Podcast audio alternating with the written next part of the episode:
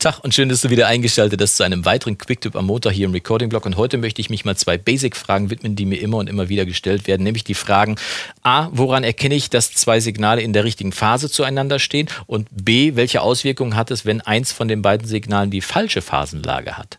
Zum ersten, woran erkenne ich die falsche Phase? Naja, im schlimmsten Fall hörst du es direkt. Nehmen wir mal einen Bass als Beispiel. Der Bass klingt dünn und hohl. Du hast irgendwie keine Idee, warum dein Bass irgendwie komisch klingt. Ähm, dann guck doch einfach mal nach der Phasenlage.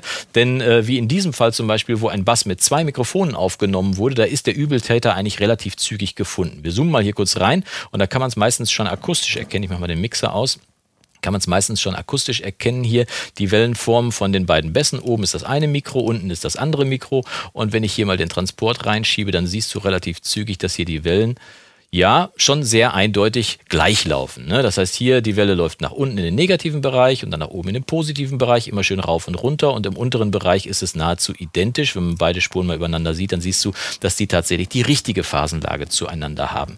Sollte das untere Mikrofon aber zum Beispiel die genau entgegengesetzte Phase aufgenommen haben vom Signal, dann würde sich das auch akustisch bemerkbar machen. Der Bass würde wahrscheinlich relativ hohl klingen. Und das machen wir mal. Wir simulieren das einfach mal, indem ich hier bei der einen Seite auf den Phasenschalter hier drücke die Polarität, wie man es auch so schön nennt, die Polarität des Signals.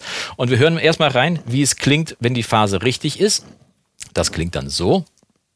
Na?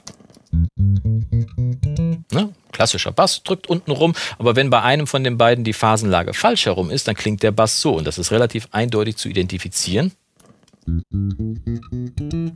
Sehr schmalbrüstig, sehr dünn und eigentlich nur im oberen Bereich vertreten. Das heißt, wenn dein Bass tatsächlich nicht untenrum drücken sollte, dann überprüf doch mal die Phasenlage. Nicht immer aber hast du deinen Bass natürlich mit zwei Mikrofonen aufgenommen oder vielleicht hast du auch noch einen Synthesizer-Bass. Dann kann es vielleicht zum Beispiel sein, dass dein äh, Synthesizer-Bass, deine eine Spur zum Beispiel mit einem anderen Synthesizer kollidiert. Das heißt, vielleicht hast du einen fetten Sound noch irgendwo auf einer anderen Spur liegen, der im unteren Bereich auch einiges an Energie hat und vielleicht solltest du bei beiden von dann mal die Phasenlage überprüfen. Wenn das jetzt MIDI ins Instrumente sind, dann kannst du natürlich an den MIDI-Noten nicht erkennen, wie die Phasenlage von dem Signal ist. Also nimm einfach mal einen äh, Phasenschalter, mit dem du bei dem einen von den beiden Signalen die Phase drehst und guck mal, ob sich das dann zum Besseren endet, wenn es wendet. Wenn es sich zum Besseren wenden sollte, das heißt, du drehst die Phase und beide klingen fetter zusammen, dann hast du auf jeden Fall den Übeltäter gefunden. Und wie gesagt, das äh, konzentriert sich halt nicht nur auf Instrumente, die mit zwei Mikrofonen aufgenommen wurden, sondern eben auch auf Instrumente, die im selben Segment spielen. Also zum Beispiel ein fetter Synthesizer und ein Bass können kollidieren.